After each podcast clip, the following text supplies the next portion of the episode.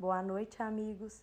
No estudo de hoje, contamos com a presença da nossa irmã Conceição com o tema A Parábola do Grão de Mostarda, Mateus 13, 31 e 32.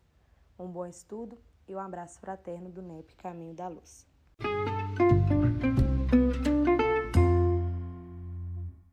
Então vamos lá fazer nossa oração para a gente começar, né? Dizendo assim, Jesus, muito obrigado por mais esse momento Capacete, Senhor, os nossos corações, a nossa mente, para que possamos ter um proveito maior desses ensinamentos, aproveitar tudo que a espiritualidade amiga nos traz nesse dia em que incansavelmente eles estão conosco, aqui nos preparando nessa sala bendita, para que possamos, Senhor, reunir recursos para nós mesmos e também, Senhor, espargir tudo o que aqui nós alcançarmos através das nossas vibrações, do nosso proceder. Muito obrigado, Senhor, ser conosco, que assim seja. Vamos lá então, né, gente? Hoje, como eu disse para vocês, a nossa companheira Samia, que faria o estudo para nós, ela não, ela, ela não, ela não é, pôde, né, teve dificuldade lá com a família, imprevistos. Então, nós, para nós não deixarmos o nosso estudo, nós vamos fazer um estudo que, que eu estava programando para fazer no dia 22 de novembro, quando também a gente está sem um orador ainda. Então eu estava pensando em fazer esse estudo lá no dia 22 de novembro. Aí a gente começou, vamos dar uma adiantada nele. Tá? A gente vai fazer hoje, que seria, que é a parábola do grão de mostarda. É, que nós vamos encontrar essa parábola em três evangelhos, em Mateus, Lucas e Marcos. Então, nessa parábola, a gente vai ter uma, um grande aprendizado sobre a fé. Uma, um aprendizado muito grande, porque é um pedaço pequenininho, Mateus 13, 31, é, 31, 32. E a gente vai ter muito aprendizado a respeito da fé. É, começando a gente entender que a, a parábola ela está dentro de um capítulo que que chama-se o Sermão das Parábolas, onde Mateus lá vai dizer várias palavras. E essa, em especial, ela está lá junto com outras parábolas que falam da agricultura, que falam de semente, de plantio, a parábola do trigo do joio, a parábola do semeador, que vem junto, anterior a ela. Então a gente, nós podemos juntar os, os ensinamentos dessas sementes para a gente poder estudar é, o valor de semente, o que, que, por que, que era tão usado a semente, e nós entendermos melhor isso aqui. E outro fato, antes de nós entrarmos direitinho na parábola, nós vamos entender lá que Mateus, é, os outros evangelistas, eles sempre falam assim, o reino de Deus é comparado né, a isso, aquilo. E Mateus, ele usa o reino dos céus. Ele não fala o reino de Deus. Aí, a gente estudando, nós fomos vendo assim, que Mateus ele era um fariseu publicano, muito, é, era uma pessoa mais culta, né? Que já tinha, já tinha, ele, era, ele mexia com números, era uma pessoa mais letrada. E Mateus, então, ele tinha uma preocupação muito grande com o sentido das palavras. Ele preocupava muito o que, que as pessoas poderiam entender com uma palavra. E ele então pesquisava muito a questão, o que, que realmente significava, significava aquilo lá em Moisés, lá na, na, na, nos, nos, ensinamentos de Moisés, já que era a lei que, que reinava, a Torá, né? era, era a lei que reinava, a lei mosaica. Ele preocupado com isso, então ele não usava, era, era parecido, é semelhante ao reino de Deus mas no reino de céus. E quando ele fazia isso, era porque ele estava lembrando lá o, mandamento lá de Moisés. Ele estava preocupado, ele estava fazendo referência aos dez, ao terceiro mandamento, que é não tomar o sangue do nome de Deus em vão. Então, quando ele é, fazia essa conexão com o mandamento de, de, de Moisés, ele usava céus né? O reino dos céus é semelhante e os outros eram o reino de Deus. Então é uma coisa interessante da gente saber que está lá bem dentro da cultiva da, da, da cultura né, judaica lá, essa questão. Então a gente vai ver que mostarda, toda vez que a gente pensava, antes de eu, estudar, por exemplo, eu, toda vez que a gente pensava nisso, eu falava, gente, mas não tem tanto problema, não. Eu, a mostarda é uma, uma, uma hortaliça com a couve pequenininha, né, igual o pé de alface, mas não é essa, essa, essa mostarda que se fala. É uma árvore. Aí quando a gente pensa também de uma árvore, não é uma árvore gigantesca, porque ele fala assim, é igual ao tamanho de uma, de uma mostarda que dá uma árvore, é porque o tamanho da semente é tão minúscula que o tamanho que dá a árvore, que é um arbusto maior, né, um, um arbusto maior, ele, ela já é demais para o tamanho da semente que é. Então, gente, o que, que acontece? A árvore, ela é uma, a semente é minúscula, né? A gente coloca na palma da mão, você quase, você não consegue, quase que não consegue ver. Se a gente pegar na, entre os dedos assim, nós não conseguimos mexer com a, com a, com a semente. Então, devido ao tamanho da semente, a árvore ficou grande, gigantesca. Mas ela não é essa árvore imensa, mas dá para poder, para, para os passarinhos fazer um ninho. Dá para passarinho abrigar ali. Então, não é essa hortaliça de, que a gente tem costume de, é, é, tem o costume de, de, de que conhece por aqui, né, que a gente sabe. Então não é essa hortaliça. Mas a gente vai ver que é, o reino dos céus, então, é. Ô, Oi? Antes de passar aí ao reino do céu, mesmo quando nós não sabíamos que essa, esse grão de mostarda era uma hortaliça, eu pelo menos sempre comparei com, as, com, as, com, com, a, com, a, com a mostarda ou com o grãozinho, por exemplo, da salsa, que a gente tem aqui, que é comum, né? Ela é muito pequenininha, na palma da mão, ela é quase invisível, mas quando você planta numa horta, não sei se alguém que já teve a experiência de plantar, ela dá aquele monte, né? Um pacotinho dentro de semente, ele rende se maravilhosamente bem. Eu sempre nessa passagem, antes de saber que era um arbusto, eu comparava aquela sementinha ali, né, da, da, da, da né?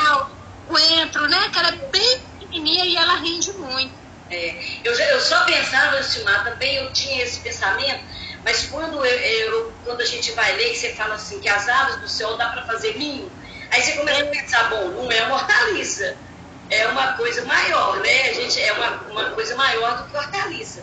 E aí a gente vai pesquisando, a gente vai vendo que é isso mesmo, né? Então, quando Jesus fala isso, quando Jesus é, faz essa, essa, essa colocação? Exatamente quando, naquela época, na época de Jesus, que estava se esperando o Messias, né? Que, é que o povo achava? Que o Messias ia vir, ia trazer a paz, a fraternidade, né? Que o Messias, ele ia acabar com o ódio no mundo, ele ia acabar com tudo. E, no entanto, não foi isso que aconteceu. Não foi assim. Depois que Jesus morreu, continuou o ódio, continuou a briga toda. Né? Ele não, não conseguiu é, acabar com o mundo como se com a, com, a, com a guerra, com o ódio, como se esperava. Então, Jesus continuou predominando a ruindade, o ódio, né? Jesus, então, ele vai explicar através das parábolas, em especial com as parábolas também do, da, da agricultura, envolvendo uma agricultura, e quando o povo pergunta para ele se ele era o mesmo Messias, por que, que ele não, não acabava, não, não trazia a paz do mundo de uma só vez? E Jesus, então, conta essa parábola e ele fala que é, o grão de mostarda, ele, ele é uma, uma, uma, é uma semente, é como se ele dissesse assim, uma semente tão pequena que ela precisa de um esforço muito grande para poder nascer. Ela precisa de um esforço enorme para poder é, crescer e, e a gente precisa contar com o tempo. Então você precisa contar com o tempo para que a semente do trigo ela floresça, para que a semente da mostarda também floresça e para que a semente do evangelho também floresça. Então, isso deu a entender, não é agora, não é porque eu trouxe o evangelho agora que as coisas vão acontecer amanhã. Então, há de se ter um tempo para essa semente germinar e essa semente crescer. há de ter esse tempo. E não é agora, porque eu estou trazendo essa, é, esse ensinamento que pá, vai estourar um boom aí de paz, de fraternidade, de alegria. Primeiro, precisava-se, então, é, demandar esse tempo para que a verdade, para que o Evangelho pudesse se revelar. E esse tempo dependia de quê? De nós. Dependia da humanidade, né? Dependia de todos nós esse tempo para que as coisas crescessem. E toda a parábola voltada para a agricultura, que traz sementes, como a palavra do semeador, a palavra do trigo, a parábola da, da, da, da mostarda, né? Nenhuma semente ela se transformou do dia para a noite. Então, aquele evangelho, que era semente do amor que ele estava trazendo, ela também não ia brotar do dia para a noite, haveria de ser um tempo. O Jesus trouxe sim a mensagem do evangelho, ele trouxe a mensagem que é uma mensagem insuperável, né, que até hoje ela está aí para nós e vai ficar para a eternidade, mas ela teria que aguardar séculos e séculos para que ela pudesse então crescer e florescer. E para isso ela, ela, ela, ela tinha que florescer individualmente para florescer na coletividade. Né? Então depende de quê? Do esforço, da vontade de cada um de nós, né? da reforma íntima de cada um de nós, para que nós então possamos, possamos entender aquela semente e, e ter a força que a semente da, da mostarda tão pequenininha teve para chegar aonde chegou, né? oferecer é, para a natureza o que ela oferecia para os passos, sombra e abrigo. Então, Jesus, com essa fala, ele mostra para o pessoal. Eu não trouxe, eu não vim trazer, eu não vim trazer a paz em três anos de pregação, fazer o mundo melhorar. Fazer o mundo, eu trouxe a semente cabe a cada um cuidar. E aí nós vamos ter, é, vamos só ler aqui um pouquinho a passagem, que ela é rapidinha, e vamos ver. Outra parábola lhes propôs. O reino dos céus, estou em Mateus, tá, gente? Mateus, o Emílio fala melhor, maior de todos. Mateus, é, o Santana, como é costuma falar assim. Outra parábola lhes propôs, dizendo: O reino dos céus é semelhante a um grão de mostarda que um homem recebeu e semeou em seu campo, qual é de fato a menor de todas as sementes, porém, quando cresce, é a maior das hortaliças e torna-se árvore, de modo que as aves do céu venham aninhar-se em seus ramos. Então, gente, muitas outras vezes Jesus vai falar da mostarda. Muitas outras vezes, quando ele vai falar na questão da fé, ele fala da mostarda eu peguei o pedaço que mais a gente não entende o que, que, o que significa, para nós trabalharmos com ele também. Que é lá em Mateus também, onde no capítulo 17 ele vai dizer aquela célebre é, questão, é, é, metáfora né, que a gente às vezes não entende. Olha, tem no, no, esse, essa parte vai ficar lá no endemoniado epilético, né, que vai falar. Aí no, no versículo 20, ele diz: Disse-lhe, por causa da vossa pouca fé, amém. Vos digo que, se tiveres fé com um grão de mostarda, direis a este nome: muda-te daqui para lá, e ele mudará. Então, em outras ocasiões também ele se refere ao grão de mostarda. Por isso, são dois versículos pequenininhos e com muito conteúdo para a gente poder estudar. E aí nós vamos guardar na cabeça essa questão aqui do muda-se daqui para lá e muda que é, e ele se mudará, né? Que nós não, não, não conseguimos entender bem isso aí. Aí nós vemos com certeza que Jesus está trabalhando nessa, nessa parábola é, a questão da fé, a nossa fé, a importância da nossa fé, né? Então a fé a fé é sempre um tema que é muito, muito importante de se é, refletir em cima dele, mas porque ele é uma, uma, um assunto que mexe muito com nossa emoção, com o nosso coração, quando se fala de fé. Então, gente, nós vamos refletindo mesmo, procurar fazer aquilo lá que Alcione disse para nós, a receita da Alcione, né? Além do conhecimento desses fatos, nós procuramos refletir, meditar em cima disso aqui. Então, até esse tema que a gente que mexe com o nosso coração. Então, nós vamos lá, vamos, vamos dar a gente participar, podemos interromper a hora que, que for preciso aí. Então, nós vamos ver o seguinte, que muitas vezes nós é, procuramos casas espíritas, procuramos as igrejas, é, por conta das nossas dores, por conta do que nós estamos vivenciando. E quando nós pensamos nisso, que chegamos lá com esse sentimento, nós vamos pensar sempre na questão da fé. E é entender muito bem que a fé ela é um quesito que a gente precisa construir em nós. Nós vamos construindo essa fé ao longo das nossas experiências. As próprias experiências nos dão essa condição de construir a fé. Então, as dificuldades, os problemas, é ali que nós vamos construindo a nossa fé. Né? E é uma questão pessoal, ela não é nada de. É, de é intransferível, né? Imagina, não consegue transpor a nossa fé para os outros. Por isso que precisa-se de boa vontade, como é, precisa de tempo para que isso floresça. E a força que a semente tem para poder empurrar a terra, para poder é, pegar os, os alimentos necessários, nós também precisamos. E hoje, a gente está aqui no mundo de pós-viação. Então, todo mundo está no mesmo barco, nós estamos todos aqui no mesmo barco. Né? Estamos é, vivendo, cada um com a sua dificuldade. Cada um de nós tem a dificuldade que, que, que lhe tem, que lhe é preciso. Né? Então, o Emmanuel fala para nós o seguinte: de tempos em tempos de calmaria, nós vamos ser visitados por uma onda que nos bate para medir os nossos valores. É nessas ondas que vem batendo em nós, essas dificuldades, é que nós vamos construindo a nossa fé. Então é nesse momento, se nós queremos uma calmaria só, nós não vamos construir fé não.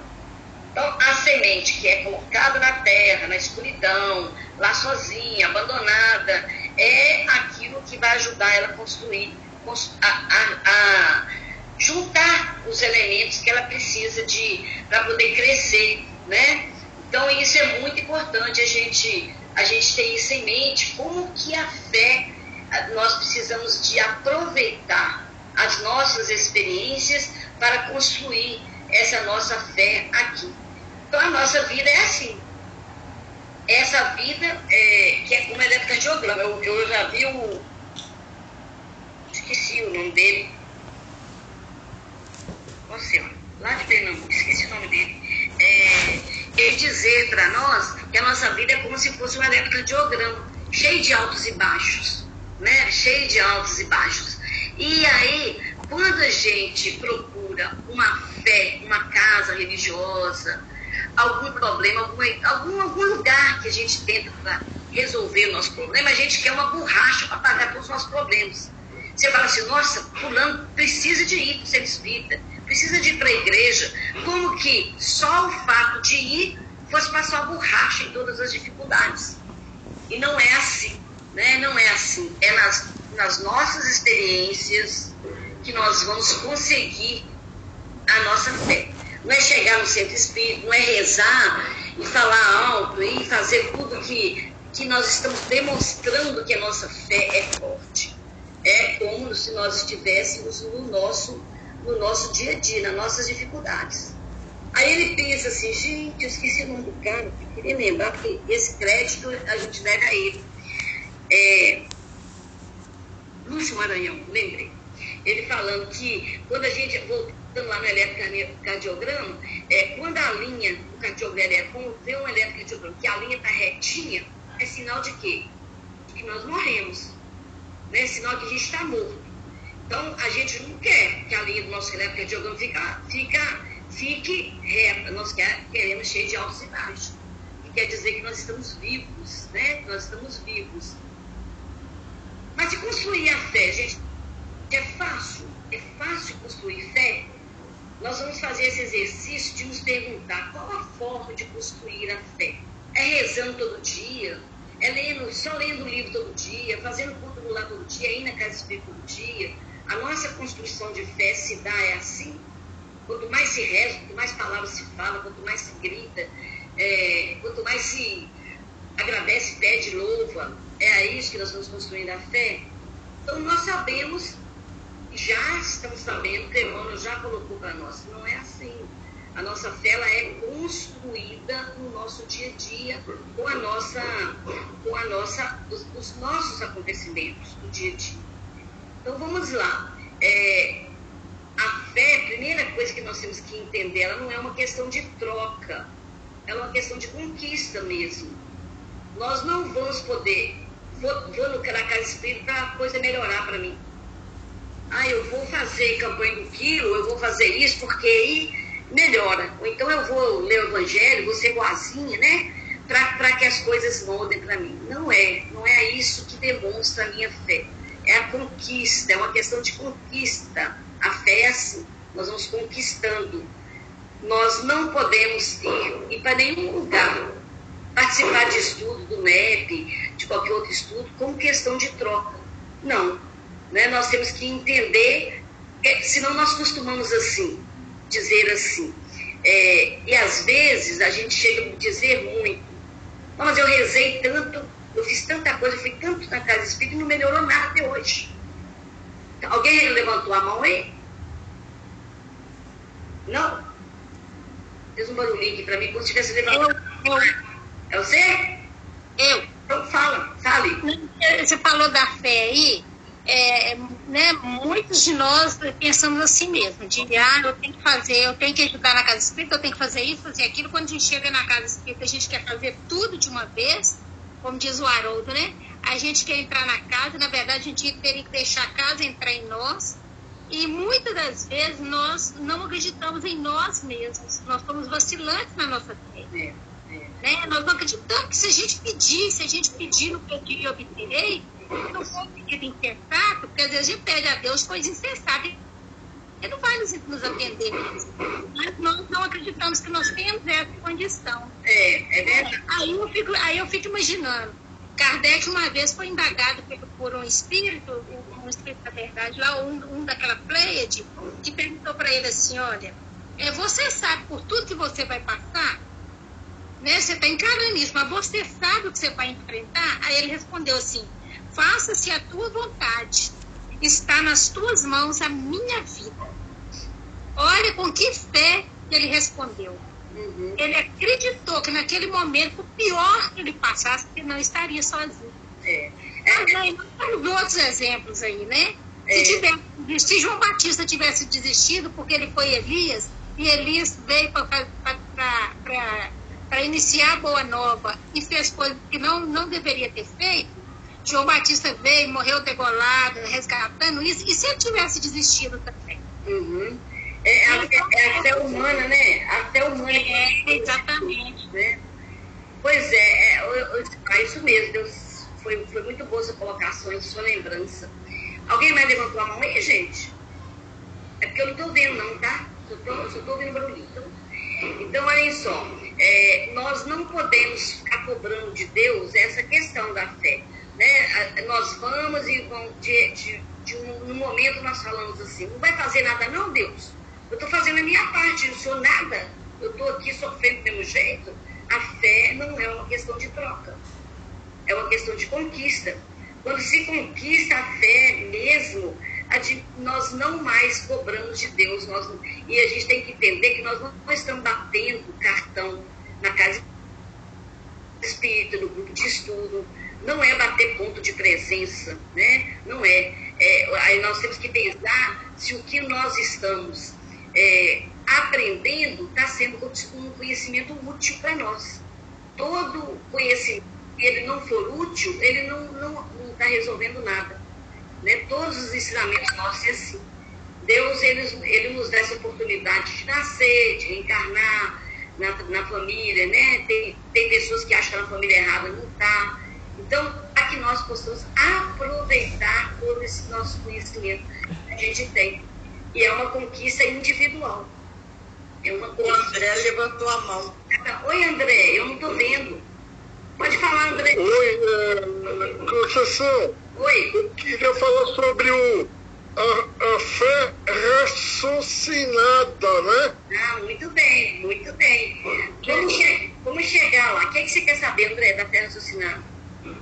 Não, não, é que eu, eu, durante o tempo, as situações que eu já vivi, primeiramente um, um câncer no sangue, e depois eu é, voltei novamente a andar depois de ter uma, uma, um derrame, né? E, e foi a, foi a, é, construir a minha fé raciocinada devido a essas, as situações que, que Deus me, me permitiu, né? Uhum. André, a gente fala muito em fé raciocinada e em fé cega. A fé cega, ela tem que existir um certo ponto, até um pouquinho ela tem que ter. Porque fé cega é aquela que a gente acredita, assim, tem gente que, que não, não vê nada, e a, a fé dela passa a ser raciocinada a partir de um ponto da fé cega. Sem conhecer nada, ela acredita. Sem conhecer nada. Aí, a partir daí, ela vai levando a sua fé para entender para poder é, compreender melhor a sua vida. É lógico que nós não precisamos ter a fé cega o tempo todo, mas a fé cega, um pouco dela é muito importante, porque é a partir dessa fé cega que nós vamos desenvolver a nossa raciocinada. Vocês estão entendendo? Porque tem gente que acredita, se acredita, acredita mesmo. Acredita em Deus sem nada, sem nunca ter estudado nada, sem nunca ter visto nada. Acredita que essa planta aqui ajuda mesmo. É uma fé cega.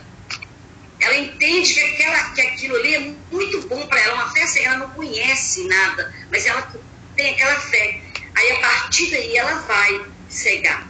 Então não é que não tem. Agora a fé raciocinada que Kardec nos pede é a fé que nós temos que conciliar a razão com a emoção nós temos que, que, entender um pouco mais. Não é nem conhecer nada da doutrina, conhecer todos os princípios da doutrina, não. Né? É porque nós, gente, vamos desligar os microfones, por favor. Quem tiver com o microfone desligado, ligado aí, prestar atenção para mim. Ah, aí, obrigado. Então, gente, nós temos, que, nós temos que entender isso, que essa fé cega, ela não é, ela não é uma fé totalmente é, dispensável, não nós precisamos um pouquinho dela sim. Então nós vamos ver, sempre Jesus, ele sempre, sempre que ele faz aquela famosa, aquela famosa, famosa frase, né? Sua fé te curou, ele faz uma proposta para a pessoa, vai não peques mais. Então a fé, ela é, é importante que nós possamos construir essa fé né, construir. E nós temos pontos, temos passos para construir a fé. Então, como a semente ela tem os passos, primeiro ela vai ser enterrada, depois ela vai se alimentar, ela vai sofrer lá aqueles, aqueles pontos dela de solidão, né? vão, vão dar lá para ela coisas que talvez ela não precise. Então, nós vamos lá ver que tem passos. Nós temos que entender, é, entendendo primeiro, a fé não é uma questão de troca, é uma questão de conquista. Eu não vou demonstrar a Deus que eu estou com muita fé e na casa espírita todo dia, participando do estudo todo dia. Né? Eu vou demonstrar é através da minha atitude diante do meu viver, do meu sofrimento, da minha prova, do meu problema. Né? Quando a gente faz uma troca com Deus, fala assim, ah, eu vou lá. A gente está colocando Deus como servo de nós. Quando nós estamos fazendo uma troca, uma troca, né? Então, muito, muito, muito, muito interessante isso, né? É, esse menino ainda fala pra gente lá, o, ele fala pra gente assim, é, é que o, o, pai dele, né? O pai dele teve, teve câncer e foi, foi um momento muito importante para ele, que numa prece que ele estava fazendo muito fervoroso, ele sentiu alguém dizer para ele, filho, é hora de você provar sua fé agora e dizer que nesse momento que ele percebeu foi um, foi um suporte muito grande. Porque a gente entender, é natural da vida doenças ir e vir. é natural. Então, ele sentiu esse, esse sentimento, esse pensamento, é hora de provar sua fé. E foi um suporte para ele. Porque nós estamos na vida, na vida sujeito a isso. Hora de calmaria, hora de ondas fortes. Né? Então, não é uma escolha de Deus trazer para a gente uma doença ou não, um problema ou não. A gente sabe que não é. Pela doutrina, hoje, a gente tem nossa razão, a gente já entende né, que, que que isso tem uma causa, tem uma, tem uma explicação, essas, esses momentos difíceis que nós temos. Todos os dias nascem aí pessoas com limitações, com problemas sérios, né? Então nós temos sempre que agradecer a oportunidade de estar aqui. O primeiro ponto da nossa fé é esse, entender que a fé não é troca, né? Que a fé, ela é uma fé, tem que ser uma fé, é, é, a gente tem que entender que nós precisamos construir a partir de nós mesmos não parte de atos exteriores. E aí, meus irmãos, nós vamos ver então que nós vamos partir para o ponto que confiar é muito diferente da gente acreditar. Confiar é uma coisa, acreditar é outra. O que é acreditar em algo? Acreditar em Deus, acreditar que isso vai passar, acreditar que é, é assim, uma hora eu acredito, outra hora não. Uma hora eu acho que é, outra hora eu acho que não é. E confiar é a gente dizer assim, eu sei que vem, não sei que hora, não sei quando, não sei quando, mas eu sei que vai vir. Que seja nessa vida, que seja na outra. Por isso, confiar é diferente de acreditar. Né? Mesmo que eu esteja passando por um processo doloroso, eu não estou abandonado pelo Pai. A gente acreditar isso. Eu não estou abandonado pelo Pai. Né? Eu sei, hoje a nossa doutrina, ela fala para nós da vida que continua, fala para gente da reencarnação. Então, alguns acreditam e outros confiam nisso. Mas é, é mais frágil do que saber. Confiar é muito mais, é mais, mais profundo do que saber. Confiar é isso. Quem sabe, sabe. Né? É, e o acreditar é muito mais frágil do que saber, do que ter certeza. Alguém levantou a mão? Eu não estou vendo, não, gente. Não? Então vamos lá. É, porque a pessoa que acredita, acredita hoje e amanhã pode não acreditar mais. Né? Então, a gente sabedor que nós somos da vida futura, da vida que é, da justiça divina, que a vida continua, nós somos sabedores disso. Então, nós, se nós temos peso de palavra só, só o peso da palavra, a gente não está construindo a fé. Ah, eu acredito sim, mas aí daí a pouco está apavorado, desesperado, não consegue acreditar, desequilibra, desestrutura. Então isso é peso de palavra. É peso da palavra que eu li lá no Evangelho, que eu ouvi. Né? Não podemos ter peso de palavras. É preciso colocar, quando a gente fala é, em fé, algo dentro de nós muito mais importante do que isso. Então nós precisamos colocar dentro de nós Jesus precisamos colocar Deus. Nós estamos estudando Jesus, estamos estudando a vida do Cristo. Então nós temos que colocar no dia a dia os ensinamentos dele, na nossa, na nossa vivência, principalmente fora do ambiente espírita, fora do ambiente da casa espírita. Porque o chamado maior que nós temos para poder, para poder provar a nossa fé é lá fora, é na nossa família, é no nosso meio. Então, e para colocar o Cristo dentro de nós, gente, é rápido, do dia para a noite. É um processo, né? Como da semente. É um processo. A semente de mostarda passou pelos processos, né? Então não é do dia para a noite. Eu conheço o Evangelho hoje, amanhã eu estou bonzinho, já estou perdoando todo mundo, já estou entendendo todo mundo. Não é, é um processo. E a construção da fé, ela exige experiência nós precisamos de ter experiência. Né? Ah, nós temos muitas encarnações que nós passamos pela vida e nós vamos construindo a nossa ligação com Deus durante essas encarnações, através das nossas experiências. Mas nós nos perdemos na moral. E muitas das encarnações nós nos perdemos na moral. Nós somos ruins, nós maltratamos, nós é, usamos de, de descaso, né? não consideramos o próximo, então, nós estamos aprendendo a aproximar de Deus estamos aprendendo a construir a nossa fé ao longo das nossas encarnações, ao longo das nossas experiências. Se eu peço para Deus paciência, o que, que Ele vai me dar? Uma situação para eu exercitar minha paciência. É claro. Né? Ele vai me dar uma situação para isso. Então a minha fé também. Eu vou construir ela é assim, pouco a pouco. Né? Nessa encarnação um pouco, na outra um pouco mais. Nós vamos construindo dessa forma que a gente vai construir. E a gente precisa de outro ponto para construir a fé, do tempo. Nós precisamos de tempo e de experiência para construir a fé. Não é rezando, não é lendo, não é conhecendo todos os versículos da Bíblia, não é rezando em voz alta, não é, né, não é, não é isso. Nós precisamos de tempo, devagarzinho, e as experiências que Deus nos oferece, que são nelas que de repente a gente passando por um problema, pensa assim, ó, passou, nem percebi, né? Foi, nem, nem, até esquece que as dificuldades que passou. Aquela experiência nos fez construir um pouco a nossa fé. E nós temos que ter o tempo. Né? O tempo é muito importante. Esse tempo aí, para a gente fazer, é muito importante. Porque a gente tem que ter o tempo em relação a mim, né? em relação a nós mesmos, em relação a Deus e em relação, é, em relação ao próximo. Nós temos que ter esse tempo. Amar a Deus sobre todas as coisas e ao próximo como a ti mesmo. Nós precisamos de ver como que está o meu tempo para Deus.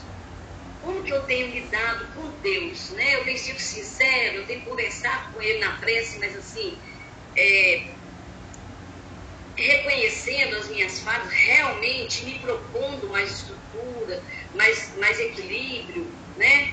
Então, a, essa lei que nós estamos envolvidos nela é que nos ajuda a, a, a esse tempo, a relacionar com esse tempo. Amar a Deus sobre todas as coisas e ao próximo a ti mesmo. Não adianta a gente ficar cuidando do próximo, cuidando, cuidando, ao, no passo que a gente está esquecendo de nós mesmos. Esquecendo da gente fisicamente, espiritualmente, então, isso é um, é um fator, um fator tempo que nós precisamos de, de, de pensar muito como que tem sido esse tempo nosso para com Deus. Né? Se a gente está conversando com Ele, quando, quando, como que nós nos abrimos, como que a gente se desnuda, como que fazemos propostas, não é troca. E o meu tempo com o próximo? Tem sido como? O meu tempo é só com a minha família? Né? É difícil construir a fé, gente, se a gente fugir desse mandamento de amar ao próximo e amar a Deus sobre todas as coisas e ao próximo como a ti mesmo. Nós não construímos a nossa fé se nós não ficarmos atentos a esse mandamento. É um mandamento importantíssimo para que nós possamos construir a nossa fé. Porque nós, tem, tem pessoas, né, a gente sabe que é, nós, nós não podemos viver sem, sem o próximo. Se o meu olhar, se, se, olhar, se, porque se eu olhar é só os meus e não olhar o próximo, automaticamente eu não estou olhando a Deus. Não estou olhando a Deus. Ô, Oi. Deixa eu só fazer um comentário aí, já que você entra no amor ao próximo aí. É, é, esse assunto da fé, assim, ele é maravilhoso porque ele abre um leque no evangelho inteiro, né? É. Aí, falando aqui no amor ao próximo. Por exemplo, o que que tem de comum nas passagens do, do da mulher hemorrágica, dessa aí do menino lunático, né, e, e do centurião de Cafarnaum. Né? Do menino lunático tem o amor do pai pelo filho. Ele não conhecia Jesus. Né? Mas Marcos relata lá que Jesus fala com ele assim: se tu crê, tudo pode. Ou seja, ele acreditou que Jesus podia curar o filho dele. E o filho dele foi curado. O centurião de Cafarnaum também não conhecia Jesus. Ele era um romano nato, mas ele falou: se o senhor quiser daqui curar o meu, meu servo, o senhor cura. Ele acreditou, foi até. E a mulher hemorrágica nem tocou em Jesus, ela tocou na veste. Então, né? Olha, aí o que, o que nós precisamos aprender com isso? Aquelas pessoas não conheciam a Jesus. Nós já conhecemos.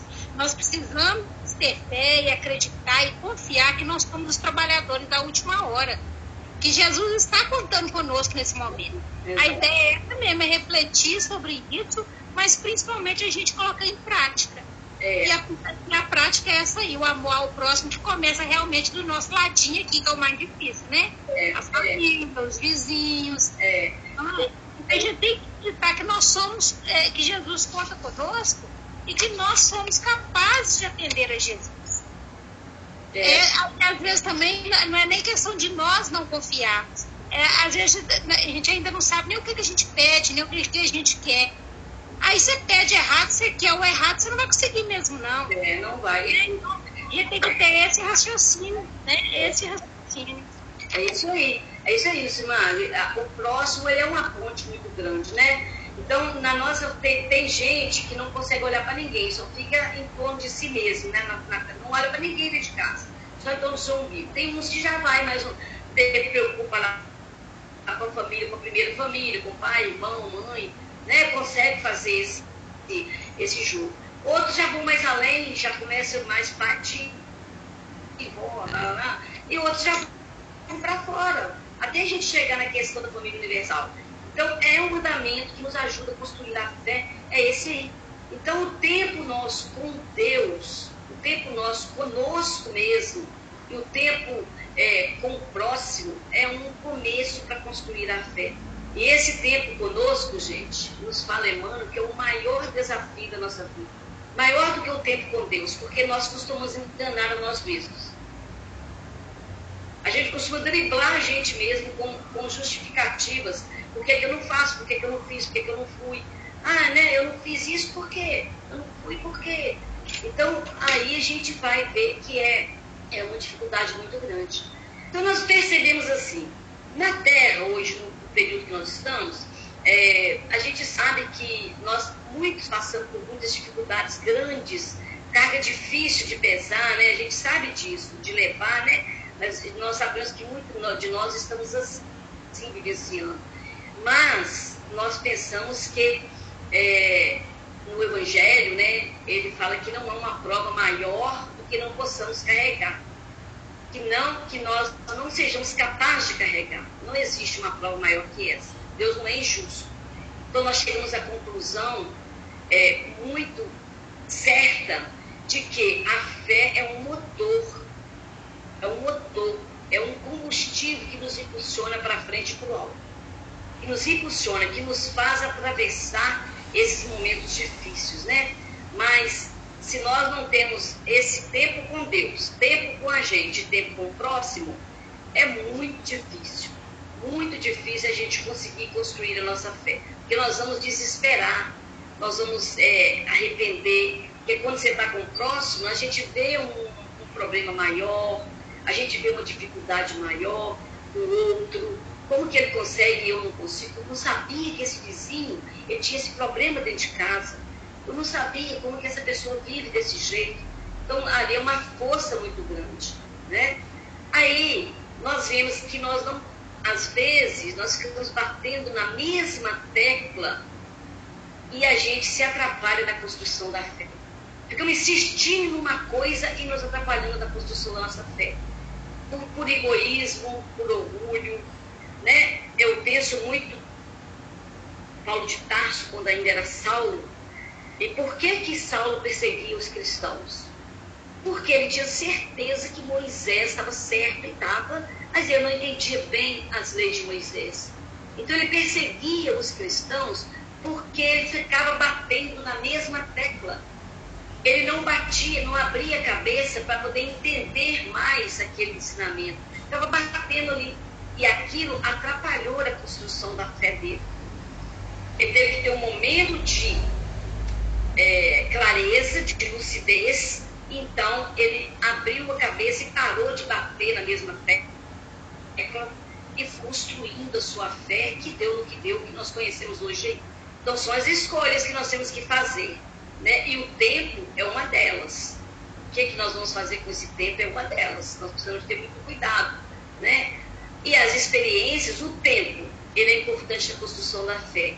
E as experiências é importantíssima na construção da fé. Como eu, como eu falei, né? A paciência. Então, perdão. Como que eu posso passar pela prova do perdão? Como? Se eu não recebi nenhuma ofensa, se eu não convivo com ninguém para não ter problema, ah, não vou lá não, não quero nem saber disso, porque é muito difícil. vou conviver com aquele pessoal, não, que o pessoal vive as turmas, vou lá não. Eu vou sair, então se eu não consigo, se eu não tenho a experiência para que eu possa desenvolver a prova do perdão, eu não vou conseguir. Fica muito fácil, né? Se eu me isolar e não, não passar por nenhuma dificuldade que me, me propõe um crescimento. Se eu tiver todos os dias o conforto da minha casa só, saindo a pena para comprar ali, para passear, para comprar alguma coisa, e ninguém me ofender, ah, eu digo, agora eu vou fazer a prova do perdão. É muito fácil. Vou aprender a perdoar agora, não vai nada. Porque ler o Evangelho, que ouviu alguma coisa a respeito, não. É a experiência que nos faz crescer. Né? Então, então para que eu possa ter a prova, eu preciso ter o fato. Para que eu possa provar aquilo, eu tenho que ter o fato. A experiência é importante na construção da fé. E isso acaba me construindo. Devagarzinho nós vamos nos construindo. E as experiências, às vezes, são desafiadoras, muito desafiadoras. Nós convivermos, a gente passar por determinadas dificuldades, por determinados relacionamentos, são desafiadoras. Nós não vamos pegar um espanador, passar, né, para limpar tudo rapidamente. A gente não consegue fazer isso. E aí então nos cabe acalmar, deixar de reagir e agir um pouco mais, pensando em Deus, pensando no próximo, pensando em nós mesmos, né? Entender, compreender que as situações difíceis elas, elas são primordiais, elas são primordiais, pois elas são um trampolim, na verdade, para que nós possamos crescer, né? Então, o Jorge Larrat, ele falou uma determinada, uma determinada fala dele, agora vendo vocês tudo, gente. Olha que legal. Não estava vendo nada. É, é, o Jorge Larra falou uma determinada, determinada fala dele, ele disse o seguinte, que os bons marinheiros não se fazem com marés mansas, fazem com maré tortuosa. Bons marinheiros não se fazem com marés mansas, né? Então, as marés calmas não nos, não nos capacitam em nada. Esses momentos difíceis, essas marés tortuadas, é, são grandes oportunidades. São grandes oportunidades para que nós possamos crescer espiritualmente, né? São desafiadoras, mas são importantes para nós. Aí ele conta ainda um fato, que, é, que tem uma senhora que foi diagnosticada com câncer e chegou no consultório, assim, toda feliz, toda, toda, toda sorridente. E o médico pergunta para ela, né? É, o que, que foi que aconteceu? Como é que ela estava assim? Como é que foi isso? Que ela estava tudo tranquila? Né? Eu falei, doutor, porque eu fui diagnosticada com um câncer. Ué, mas como assim? Foi diagnosticada com um câncer e está nessa alegria toda? Aí ela falou assim, ah, mas isso foi há dois anos.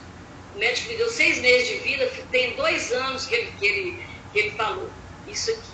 Aí ele perguntou, bom, conta o segredo para nós, me fala o que, que foi que aconteceu, né? O que, que foi isso? Ela disse para ele, primeiro, doutor, primeira coisa que eu fiz, eu aprendi a abrir a farmácia do meu corpo. Porque o nosso corpo, Samuel Hahnemann, que é o pai da homeopatia, ele já fala para nós que nós podemos é, produzir um remédio que nos faz são e saudáveis para o fim da nossa existência. Então a gente consegue, a gente tem essa possibilidade. Né? E ela falou, e a outra coisa que eu fiz, que, que, eu, que eu fiz além disso aqui, eu entendi que toda situação difícil é para meu aprendizado. Eu entendi isso, eu interiorizei isso. E aí, então, eu não reclamo. Isso aí é uma fé, é uma fé Quase que é uma fé cega, porque ela não entende, não, não sabia mais nada. É uma fé que ela tinha, natural, era uma fé dela, sem nada, sem ninguém pedir nada. Então é isso aí. Né? E a, quando a gente ouve isso de uma pessoa com esse problema, com essas dificuldades, a gente fica com mais calma, né? Então, muitas vezes, nós não temos nada na cabeça, não temos nada, não sinto dor de cabeça, estamos reclamando. Muitas vezes a gente tem uma doença nenhuma no corpo, mas a gente é doente da alma, né? Só reclamando, tudo tá ruim, tudo é difícil, né? E aí a gente tem uma outra, uma, um outro fato que, que endossa isso tudo, né? que as experiências bem vividas, elas são trampolins para nós mesmos. Aí tem outro, outro relatório, que, outro relato, que o ator Gil Gibson, da, da, acho que é isso mesmo que fala, é, o ator que faz Jesus no filme, né, Jesus no filme, ele, enquanto estava é, encenando o filme, ele estava fazendo a sua a filmagem, ele luxou o ombro, ele luxou muito o ombro, luxou feio. E aí, como é que ele carregava a cruz? E o diretor quis cortar essa parte para não prejudicá-lo, para não deixá-lo, não deixá-lo, é, mas não prejudicar ele, porque estava com o ombro todo ruído. E ele fez questão de fazer, né? Me deixe fazer, eu quero fazer. Então, e se a gente for ver o filme, a gente vê a performance dele no filme, a, a, a, a ação dele é uma coisa perfeita. A gente fala, nossa, era Jesus mesmo fazendo, né? E ele falou o seguinte: é, a minha dor fez a minha performance. Ele tinha tanta fé que ele ia conseguir fazer que ele fez. A minha dor fez a minha performance, fez ele ficar daquele jeito. Então nós estamos no mundo de prosperação, estamos aí mesmo. Temos um passado que não é muito bonito, né?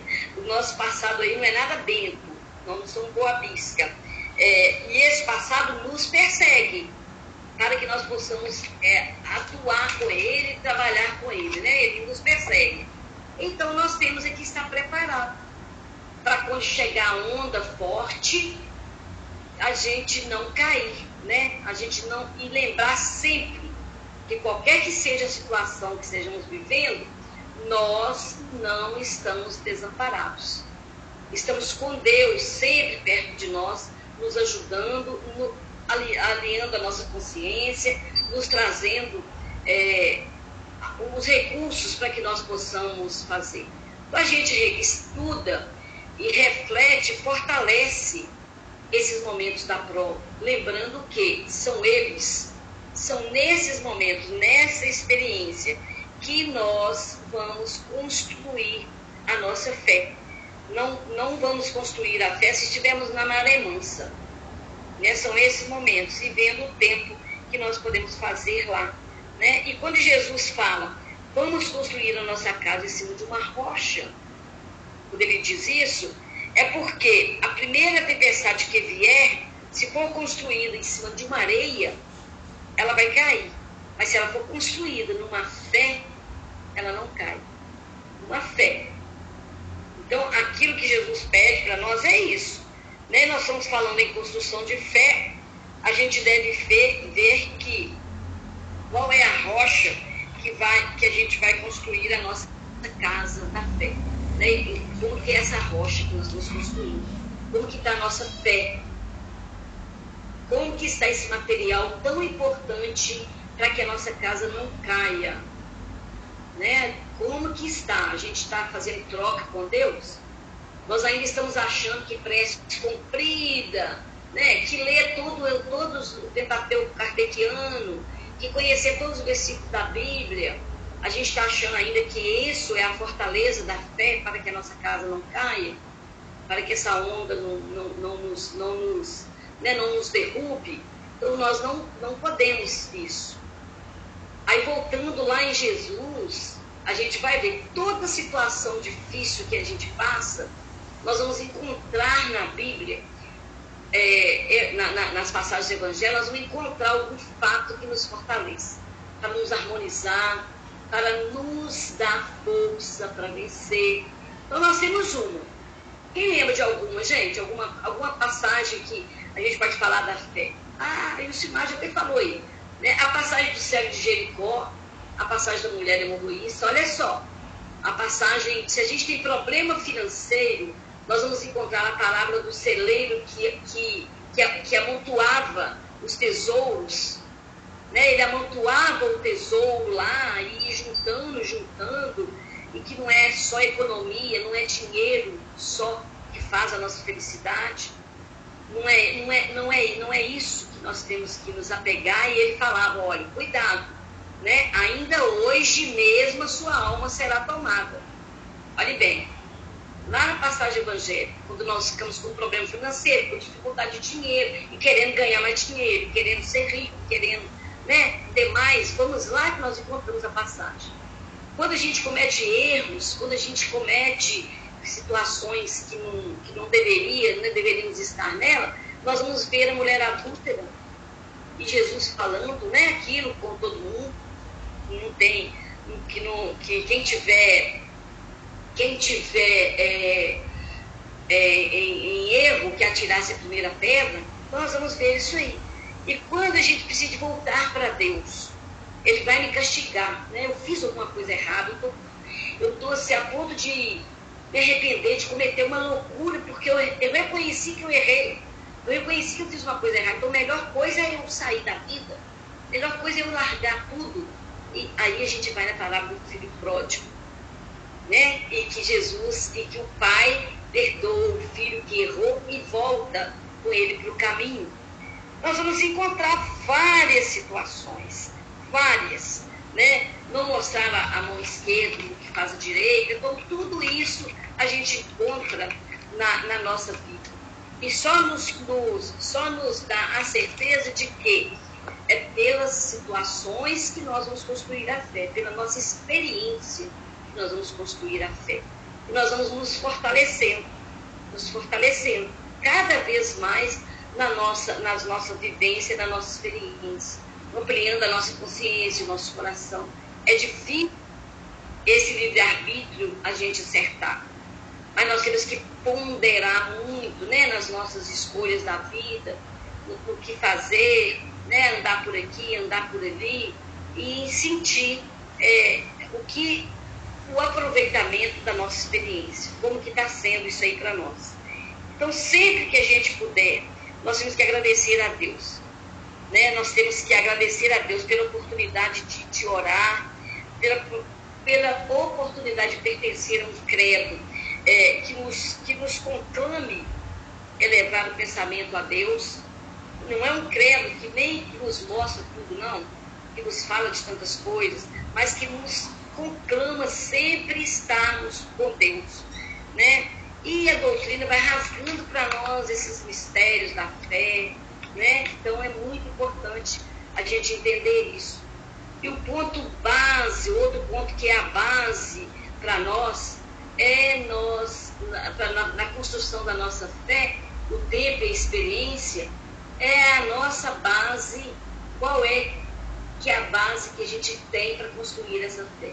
Vamos trazer umas questões do Evangelho para que a gente possa perceber né, alguma base, uma base é, de conhecimento para a gente refletir, meditar e para depois a gente vivenciar. Então, quando Jesus ele pergunta para o discípulo, né? ele pergunta lá para o discípulo, é, fizeram para ele toda a pergunta da cura do lunático, nós falamos aqui, Jesus estava descendo do monte Tabor, enquanto os seus apóstolos lá, junto com o lunático, que já tinham tentado é, curar o lunático e não conseguisse deixar o Simar falar isso até, gente, que isso é, é dela pra caramba isso aí, né? Simar, mas pode ficar à vontade. Então a gente pensa que o pai vai levar o filho para os discípulos curarem. Olha bem, e ele não consegue fazer isso. E o pai leva até Jesus, né? Que primeiro dá uma bronca neles, nos discípulos. Até quando eu vou estar entre vós, raça de incrédulos? Até quando? Vocês estão pensando que eu vou ficar aqui muito tempo? Já estava perto de Jesus explicado. Estava bem na época, né? Até quando? E aí Jesus, Pedro pergunta para ele, por que nós não conseguimos, mestre? Que, que nós não conseguimos curar? E essa pergunta a gente faz também. Por que nós não conseguimos superar as situações difíceis? Por que, que de vez em quando entramos no desespero? Não, vai ter Covid. Por que de vez em quando entramos no desespero? Eu estou tentando, estou fazendo tudo certinho, mas eu não consigo. E a resposta é clara: pela vossa incredulidade. Né? A partir do momento que vocês têm essa facilidade, essa, essa, essa crença, essa fé, você vai conseguir. Nós vamos ver uma demonstração disso quando Pedro e João, me parece, estavam saindo da, na porta da igreja e tinha um, um moço perto dele com um problema físico, né, problema de deficiência física, e Pedro, ele pede dinheiro, o moço estava pedindo dinheiro. E Pedro e João falam com ele, eu não tenho nem ouro e nem prata, mas o que tenho eu te dou, olhe para mim. E o homem olhou para ele e se curou, Pedro e João, que já tinham aprendido então com Jesus. Porque ali eles tinham fluido e eles acreditavam que ia poder ajudar aquele moço, e ajudou. Então, eles trabalharam a fé. Né? Eles trabalharam a fé através de, todo, de toda a sua vida. Né? E aí nós chegamos na parábola do grão de mostarda, naquela fala, nós, nós falamos, não saímos dela não, né? Mas nós vamos chegar naquela fala, nessa fala que diz, lá no endemoniado, tá gente, epilético, como que é, é rica essa passagem, tá? Uma passagem muito rica, que está lá em Mateus também, capítulo 17, 14 a, 14 a 21, mas está em Marcos e João também, e Lucas, aliás. Aquela parte né, que ele diz assim: Por causa da vossa pouca fé, amém. Amém vos digo, que se tiveres o fé, a fé, como um grão de mostarda, direis a este monte: muda-se daqui para lá, e ele mudará. E ele e se nada vos for impossível. Então, olha bem, ele se mudará. Então, nós vamos pensar. Nós já sabemos que nós não somos nenhuma pessoa sem razão, né? Não tem jeito de se falar para um monte ou uma montanha grande e a montanha sair do lugar. Nós sabemos que isso é uma coisa figurada, né? Figurativa. Nós temos a certeza disso, é uma coisa figurativa. Então, o que, que acontece? Nós vamos entender o grão de mostarda ele já passou por todo o processo, como a fé é um processo. Ele passou pelos processos e chegou à árvore grande, né? Então, nós vamos ver o seguinte, que esse transportar de lá e para cá, em um momento Jesus falou que se você tiver uma fé muito grande, o seu problema vai acabar, não. Ah, o seu problema vai acabar se você tiver fé. Não, transporta Aí gente viu uma avaliação muito bacana, acho que do Luiz Elias, se não me engano, ou do Simão Pedro, não lembro mais, mas eu anotei isso como estudo aqui, e que ele diz para nós que transportar a montanha é tirar ela da nossa frente colocar do nosso lado, é transportar, não é acabar com ela, não. Ninguém falou que a montanha sumir, que a montanha acabar. Transporta ela de lá para cá. Então, traga o seu problema para o seu lado, não põe na sua frente, não. Se ele estiver na sua frente, ele atrapalha a gente passar. A gente fica só vendo o problema e esquece que a gente tem ajuda. Aí você fica olhando aquela montanha de problema, aquela montanha de dificuldade, e fica ali. Só para, meu Deus, eu não vou conseguir passar, não vou conseguir, vou ter que dar uma volta muito grande, não vai, não vai ter jeito, a gente fica desse jeito. Traga o problema para o seu lado, que aí você consegue conversar com ele. Você consegue ver as, as, a, as soluções lá na frente. Não veja o problema, veja a solução. Então, transporte para o seu lado é isso. Não é eliminar o problema, eliminar a montanha, né? Então, meditando pela vossa incredulidade ou pela pouca fé, poxa, não basta apenas acreditar, tem que confiar. Acreditar é confiar. É, ter fé é confiar, né? Então, nós muitas vezes estamos apenas acreditando. Aí hoje eu acredito. Depois eu não acredito mais, né? Mas porque a gente fala da boca para fora. Na verdade, lá dentro de nós, a gente não, não consegue ainda acreditar na bondade, na justiça divina. A parábola do grão de mostarda, ela fala muito para nós. Qual que é o tamanho da fé? Se ela for pequena, a nossa experiência que nós tivemos passado, passando vai nos permitir que ela cresça e nós vamos conseguir transportar é, esse problema que ora é tão grande, que ora nos consome tanto e colocar do nosso lado né? Ele, a fé, a, a, é, o transportar não é eliminar, é trazer para cá, tirar da nossa frente. E a maioria das vezes a gente quer passar um espanador, quer passar uma, uma, uma borracha, quer eliminar o problema. Transportar e voltar do nosso lado, né? As montanhas na nossa frente, nós temos muitas, né? Às vezes montanhas gigantes. Tem gente que tem gigante na terra, de tanta dificuldade que é. É dificuldade financeira, é dificuldade de saúde, é dificuldade de relacionamento, é, é tudo junto. São montanhas muito grandes. E essa montanha não dá para a gente caminhar mesmo, não, se ela ficar na nossa frente. Né? 24 horas pensando no problema sem ter fé que ele vai acabar, acreditar que nós estamos só, não vai chegar. Então, é possível, com a fé do grão de mostarda, a gente mostrar que é que nós conseguimos fazer essa árvore grande, né? Essa árvore grande. Então, gente, nós chegamos numa fala do, do Evangelho segundo o Espiritismo, que foi o suporte para mim, agora nesse momento, né, nesses dias aí que a gente vivenciou aqui em casa essa, essa doença, esse problema do EUPS aí, muito grande, que é, é, é, o suporte que essa parte do Evangelho deu para nós, deu para mim, né, para nós aqui em casa.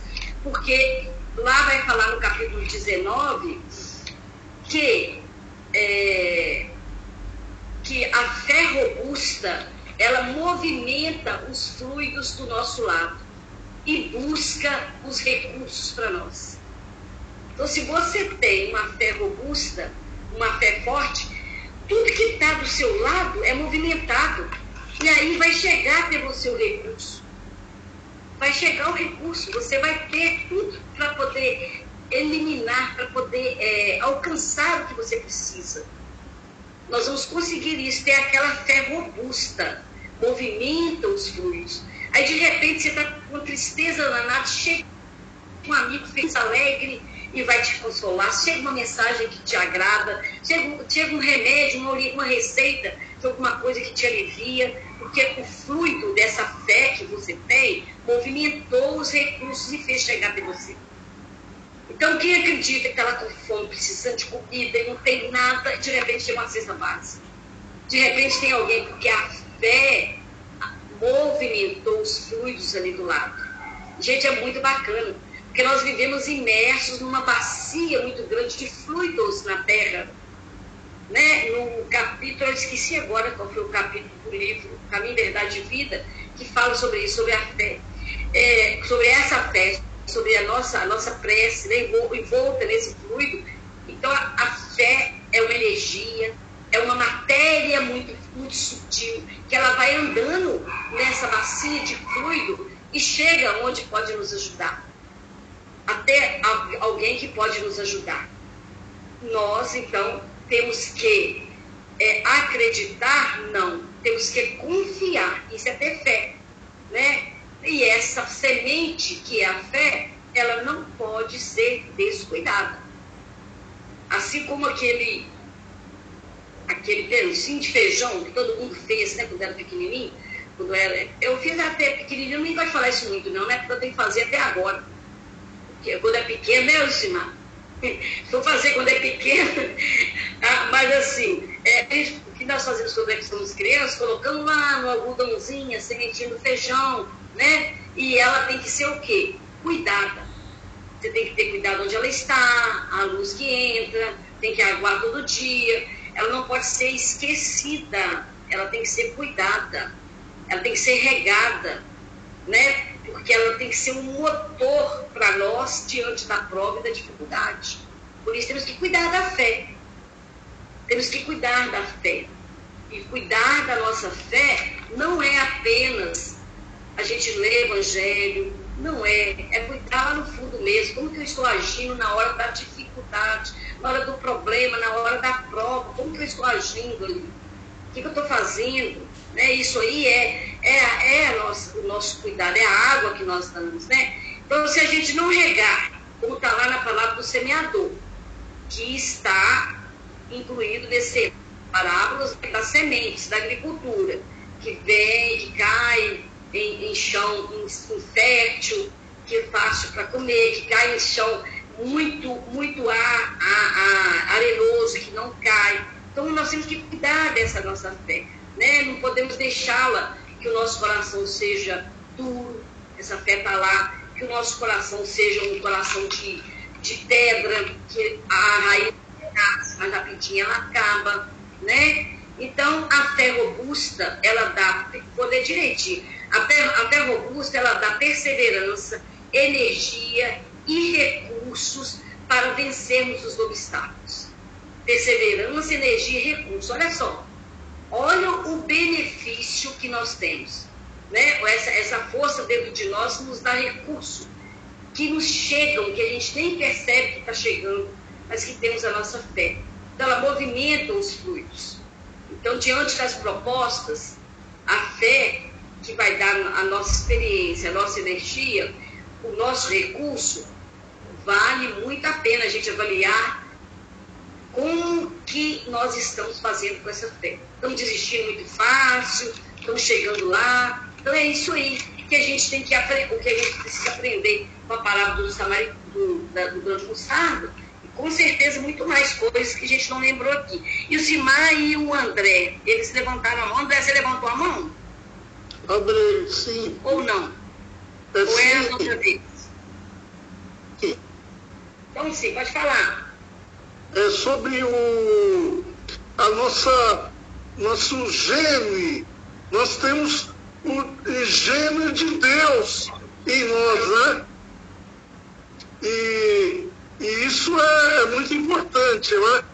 É, que nos liga ao nosso per- pertencimento a Deus, né? E eu ia falar sobre o, o problema que eu vivi, que eu estou vivendo, é o, é o a, a pânico, pânico, onde cada saída aqui do, do apartamento eu tenho que confiar muito em Deus para sair de casa, entendeu? Entendi. Mantenha essa fé, essa confiança, entendeu, André? Porque vamos aprender que nós não estamos desamparados, que está todo mundo junto, que não, não vai te acontecer né, nada. Vamos confiar nisso, né? Vamos confiando nisso aí. E nós somos, nós temos a centelha divina em nós. Você lembrou isso aí? Quando se fala vós sois deuses, vós sois luzes, nós somos deusinhos. Então nós podemos sim é, é, trabalhar isso em nós. E o Simar? É, é, só para. Como Paulo fecha essa situação da fé aí, quando Paulo escreve aos Romanos, lá no capítulo 5, ele fala assim: olha, justificados pela fé, nós temos paz com Deus. Né? Ou seja, em toda situação, a fé nos traz paz, nos traz confiança. Aí ele continua: olha, não só isso, mas nos gloriamos até nas tribulações, pois sabemos que as tribulações trazem paciência, prova fidelidade, e fidelidade comprova esperança. Muito bem, fechou com chave de ouro. É Paulo, né? A gente tem que dar conta. Fala quem sabe, né? Paulo e Emmanuel, né? Então, é, é isso aí.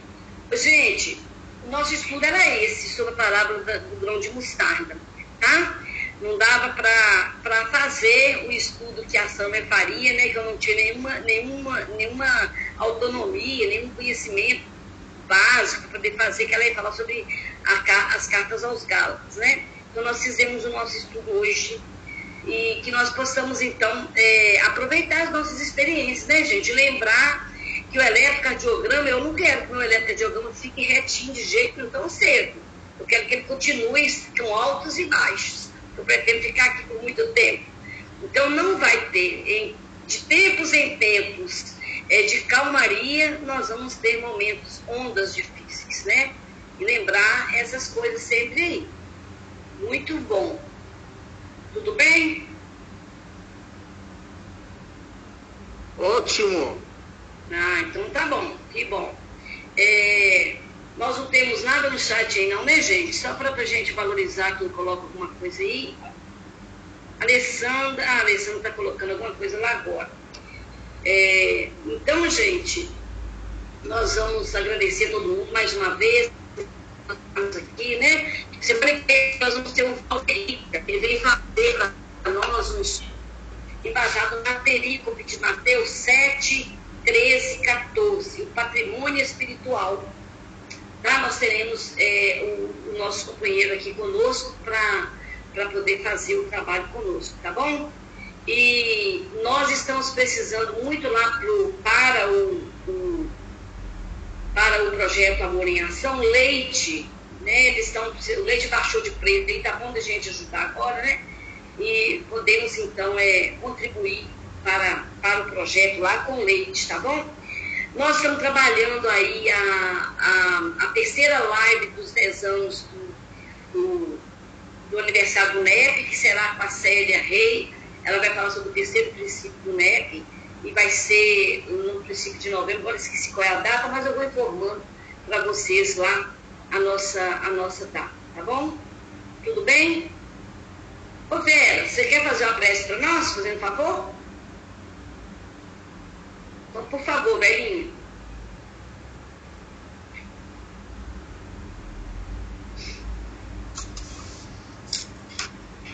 Então, aproveitando esses ensinamentos de Jesus, que possamos ter a fé que nos levará aos caminhos para libertarmos das dificuldades e fazermos da nossa jornada um caminho de paz, de alegria, porque temos Jesus já muito conhecimento dos seus ensinamentos.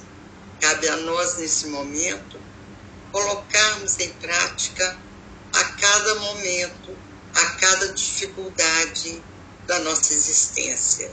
Estejamos certos que todas elas serão sublimadas, serão ultrapassadas, porque vós não dá com fardos pesados para ombros fracos. Temos certeza, Jesus, que através dos seus ensinamentos entraremos no caminho que nos conduzirá a todas as conquistas nessa encarnação e nas próximas. Que possamos ter força, serenidade e muita fé depois desses estudos e, e os seus ensinamentos colocarmos em prática. Que a sua paz infinita nos envolva, agora e sempre. Que assim seja. Que assim seja.